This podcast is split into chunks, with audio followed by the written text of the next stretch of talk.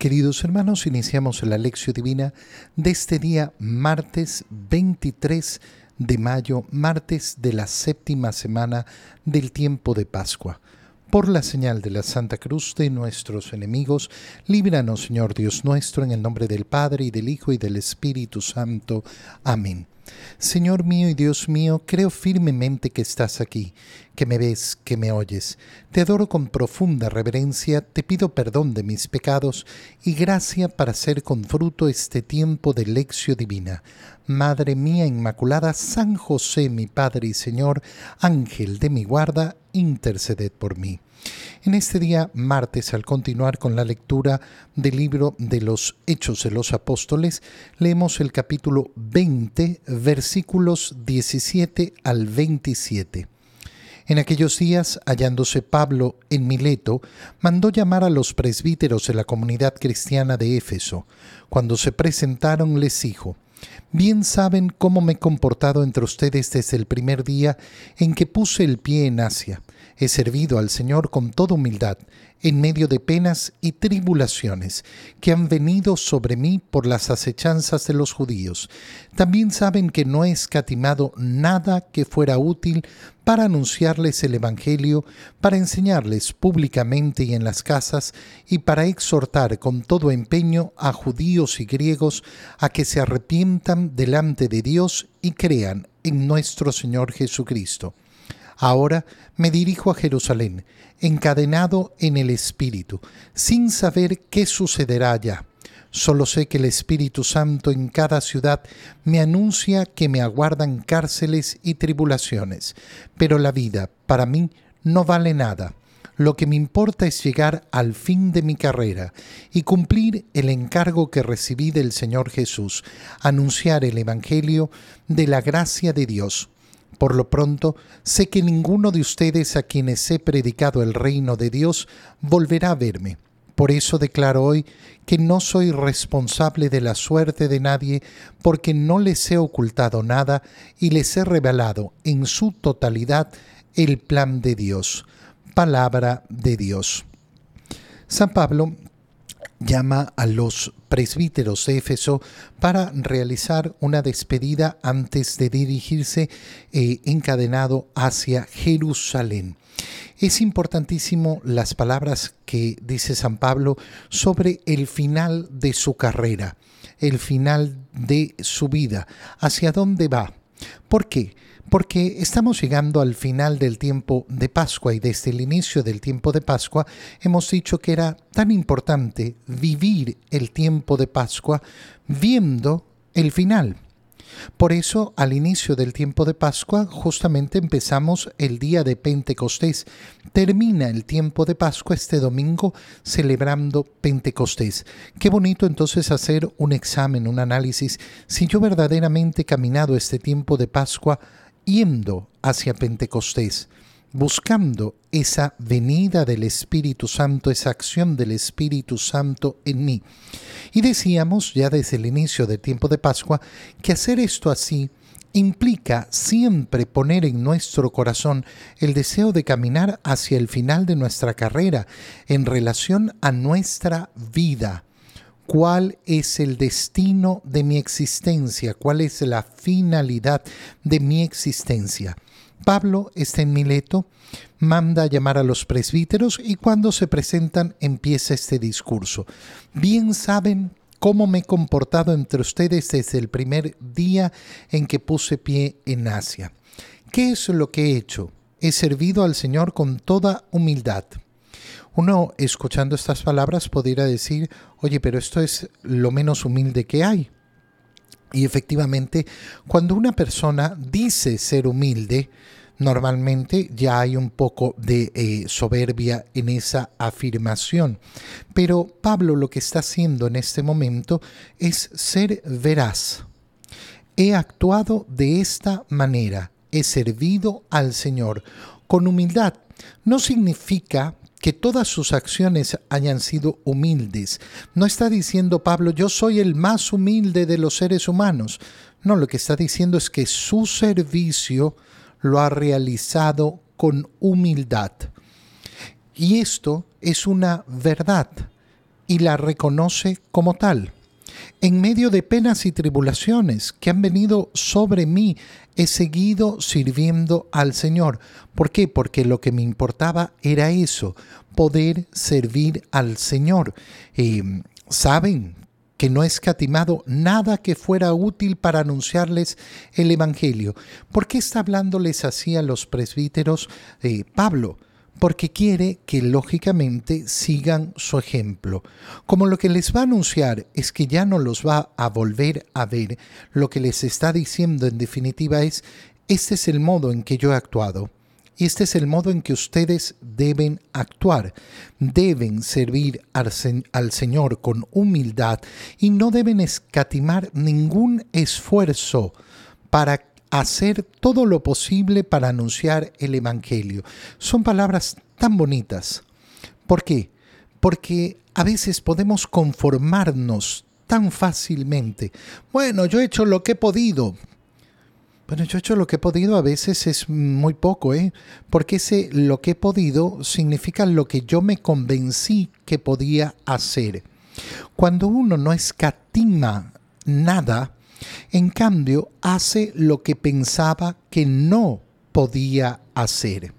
Solo aquel que se lanza verdaderamente a las metas que parece que no tiene fuerzas para alcanzar, verdaderamente comprobará cuáles eran, eran sus límites. Pero aquel que se autoimpone los límites, no, yo, yo he hecho lo que he podido, mm, es una actitud mediocre. Es una actitud que siempre va a llevar a ser menos.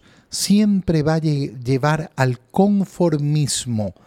Eh, la meta, en compañía del Espíritu Santo, siempre va a parecer más grande que nuestras fuerzas, más grande que nosotros mismos, más grande que nuestras propias capacidades. No he escatimado nada para anunciarles el Evangelio y enseñarles públicamente y en las casas ¿Cómo ha realizado entonces eh, eh, su trabajo San Pablo? En todo momento.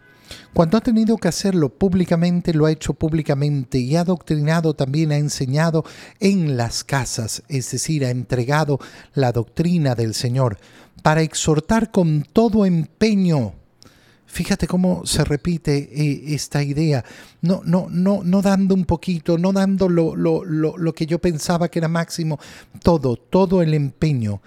¿A quién he hablado? A judíos y a griegos, buscando siempre lo mismo, que se arrepientan delante de Dios y crean en nuestro Señor Jesucristo.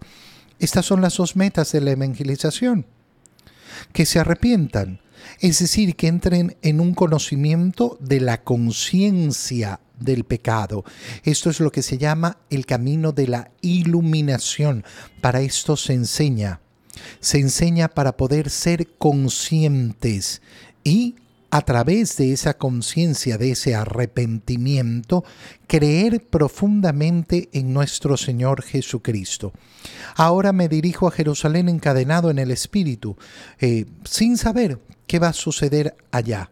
Solo sé que ya me ha anunciado el Espíritu Santo que en cada ciudad me aguardan cárceles y tribulaciones, como efectivamente va a ocurrirle a Pablo. Y aquí viene la parte tremenda, pero la vida para mí no vale nada. ¿Esto es la visión depresiva de un hombre? ¿Es la visión de un hombre que no ama la vida? ¿Acaso no tenemos que amar la vida que nos ha dado el Señor? No, no es una visión depresiva, ni es un acto de odio a la vida que nos ha dado el Señor. Lo que está diciendo Pablo es que la vida que vale es la que nos ha dado el Señor. Y la vida que nos ha dado el Señor no es la vida que termina en este mundo. Si uno ama la vida, pero resulta que no ama la vida eterna, sino que solo ama la vida terrenal, entonces no ama la vida. Ama solo la vida en este mundo.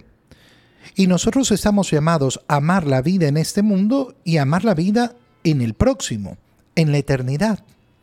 Ese es un verdadero amor a la vida. Y San Pablo sabe que efectivamente la vida en este mundo se acaba y por tanto no tiene valor en el sentido de que eh, aquello que es valioso, uno lucha para conservarlo a toda costa. Lo que está diciendo Pablo entonces es, esta vida se va a acabar. Esta vida se va a acabar. Para mí lo que vale es la vida verdadera. Lo que me importa es llegar al fin de mi carrera y cumplir el encargo que recibí del Señor Jesús. Pero Pablo, te van a matar. Bueno, si morirme, me voy a morir. ¿Me quiero morir? No, no me quiero morir. Pero quiero llegar al cielo. Por supuesto. Y quiero llegar al cielo habiendo cumplido toda la carrera, es decir, habiendo cumplido todo lo que me mandó mi Señor en este mundo. A ustedes ya no los voy a volver a ver y por eso les declaro que no soy responsable de la suerte de nadie. No les he ocultado nada, les he revelado la totalidad del plan de Dios. Qué bonitas palabras. Yo no los he engañado. Aquel que se dedica a la evangelización no engaña, revela el plan de Dios. En el Evangelio, leemos el Evangelio de San Juan capítulo 17 versículos 1 al 11. En aquel tiempo Jesús levantó los ojos al cielo y dijo, Padre, ha llegado la hora, glorifica a tu Hijo para que tu Hijo también te glorifique, y por él poder y por el poder que le diste sobre toda la humanidad, de la vida eterna a cuantos le has confiado.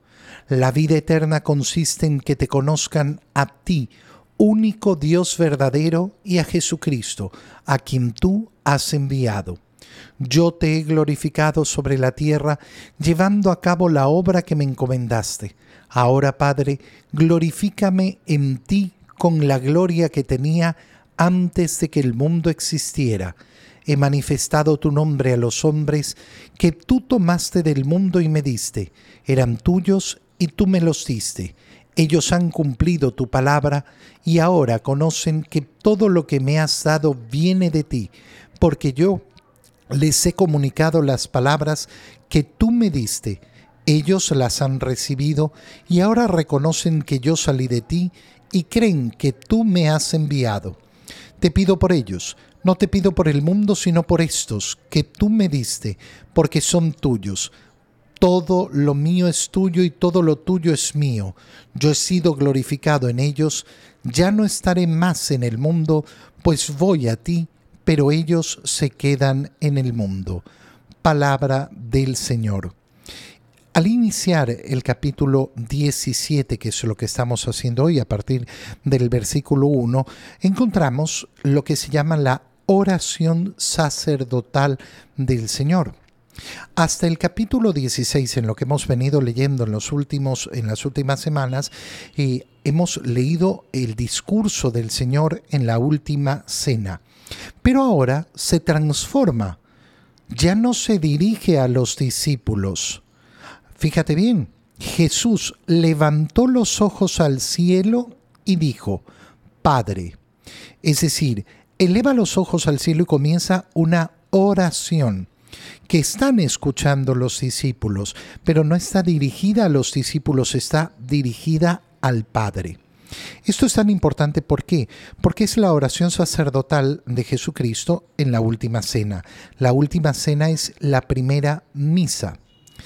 Ponga atención a la Santa Misa y vas a ver que toda la misa es una gran oración dirigida al Padre por Jesucristo.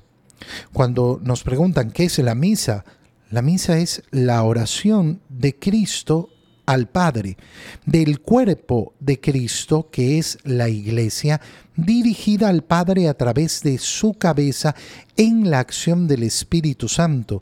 Y por eso las palabras que se dicen en la misa son tan preciosas.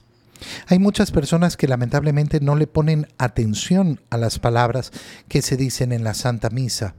A mí me ha pasado muchas veces que personas que comienzan efectivamente a concentrarse, a escuchar, y vienen y me dicen, Padre, las oraciones que usted hace en la misa son preciosas. Y claro, yo me la gozo. Me gozo cada misa. ¿Por qué? Porque lo que digo no es cualquier cosa. Porque lo que estoy leyendo, las oraciones que estoy leyendo, son de verdad maravillosas. Y por eso la misa no es igual todos los días. Cada día tiene sus propias oraciones y por eso cambian los prefacios que utilizamos. El prefacio es la parte que viene antes del santo, que es una parte tan bonita y las palabras que engloban la eh, consagración. Algunas personas piensan, ah, dice lo mismo el Padre, toma, tomen y coman, tomen y beban. No, no, las palabras que están ahí son preciosas, son siempre dirigidas de parte de la iglesia al Padre, eh, en el Hijo, por el Hijo. Y entonces vemos eh, de dónde ha sacado la iglesia esto, de esto que estamos leyendo, de la oración sacerdotal del Señor. Padre, ha llegado la hora. Fíjate qué importante es esto, ¿por qué? Porque eh, el Señor lo que está diciéndole al Padre es, ha llegado la hora de dar mi vida por ti. ¿Y qué está haciendo en este momento? Está ofreciendo el acto de su sacrificio. Ha iniciado la oración de Cristo, que no va a detenerse hasta su última palabra en la cruz. En tus manos encomiendo mi espíritu todo, todo a partir de ahora va a ser constante oración. Es verdaderamente impresionante cuando uno eh, observa la clave de oración, de ofrenda que está haciendo el Señor constantemente desde la última cena hasta su última palabra en la cruz. Padre, ha llegado la hora. Glorifica a tu Hijo. Pero lo que va a suceder es la pasión, sí. Pero ese sufrimiento será la gloria de Dios. ¿Por qué? Porque es el cumplimiento de la voluntad del Padre realizado por el Hijo. El Hijo es glorificado a través de la glorificación que hace el Hijo al Padre al ser obediente. Y por tanto, glorificando al Padre, el Padre glorifica al Hijo, para que también tu Hijo te glorifique y por el poder que le diste sobre toda la humanidad de la vida eterna. Es decir, aquello que voy a hacer ha llegado la hora, es para glorificarte, para cumplir tu voluntad. ¿Para qué? Tiene una finalidad. La finalidad de mi entrega, la finalidad de mi muerte, la finalidad de la pasión de la cruz es dar la vida eterna a la humanidad. La vida eterna consiste en que te conozcan a ti, para que a través de mi sacrificio en la cruz puedan llegar a ese conocimiento del único Dios verdadero y de Jesucristo, que es su enviado. Yo te he glorificado sobre la tierra llevando a cabo la obra que me encomendaste. ¿Cómo se glorifica a Dios? Cumpliendo su voluntad. Ahora glorifícame tú con la gloria que tenía antes de que el mundo existiera, eh, dando esa gloria eh, eh, a, toda la humanidad de Jesucristo. Como Dios, como Dios es siempre glorificado, pero esa humanidad de Cristo ahora será glorificada, porque después de la pasión vendrá la resurrección, resurrección gloriosa en la gloria. He manifestado tu nombre a los hombres, eh, eran tuyos y tú me los diste, ellos han cumplido tu palabra y ahora conocen todo, todo lo que, todo lo que les he enseñado y que viene de ti. Les he comunicado las palabras que tú me diste. Ellos la han recibido, han reconocido que salí de ti, es decir, tienen fe en ti. Por tanto, acógelos, te pido por ellos. No te pido por el mundo, ¿por qué no pide por el mundo? Bueno, es lo mismo que ocurre cuando eh, estamos en la consagración y decimos, eh, esta sangre que se da derramada por muchos. Eh, ¿Cómo? ¿Por todos o por muchos? Por muchos. El Señor se ofrece por todos, pero no todos aceptan la ofrenda del Señor. Son muchos los que la aceptan, pero muchos otros los que rechazan al Señor. Todo lo mío es tuyo y todo lo tuyo es mío, esa unión entre el Padre y el Hijo. Ya no estaré más en el mundo, pues voy a ti, pero ellos se quedan en el mundo y por tanto te pido por ellos, para que mientras se quedan aquí no se vean desprovistos de tu gracia. Te doy gracias, Dios mío, por los buenos propósitos, afectos e inspiraciones que me has comunicado en este tiempo de lección divina. Te pido ayuda para ponerlos por obra. Madre mía Inmaculada, San José, mi Padre y Señor, Ángel de mi guarda, interceded por mí. María, Madre de la Iglesia, ruega por nosotros. Dios Todopoderoso los llene de sus bendición en este día, en el nombre del Padre, y del Hijo, y del Espíritu Santo. Amén. Queridos hermanos, que tengan todos un feliz día.